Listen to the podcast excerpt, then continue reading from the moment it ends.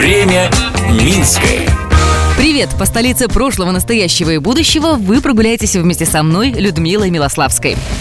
Сегодня расскажу о самом стильном минчанине начала 20 века, о Янке Купале. Время Минское.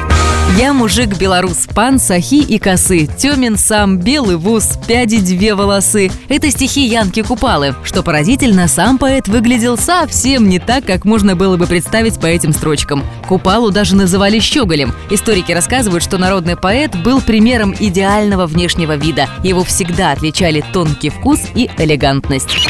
С 1919 года Купала переехал в Минск, стал минчанином. Свидетели тех времен вспоминают, что поэт любил прогуливаться по набережной с тростью. Всегда выделялся статью, осанкой и особенным чувством стиля. В 1920-40-х годах наперекор пролетарской моде, галифе и гимнастеркам Янка Купала неизменно оставался поклонником классического костюма. Любил менять галстуки по случаю, носил модные усы и курил трубку.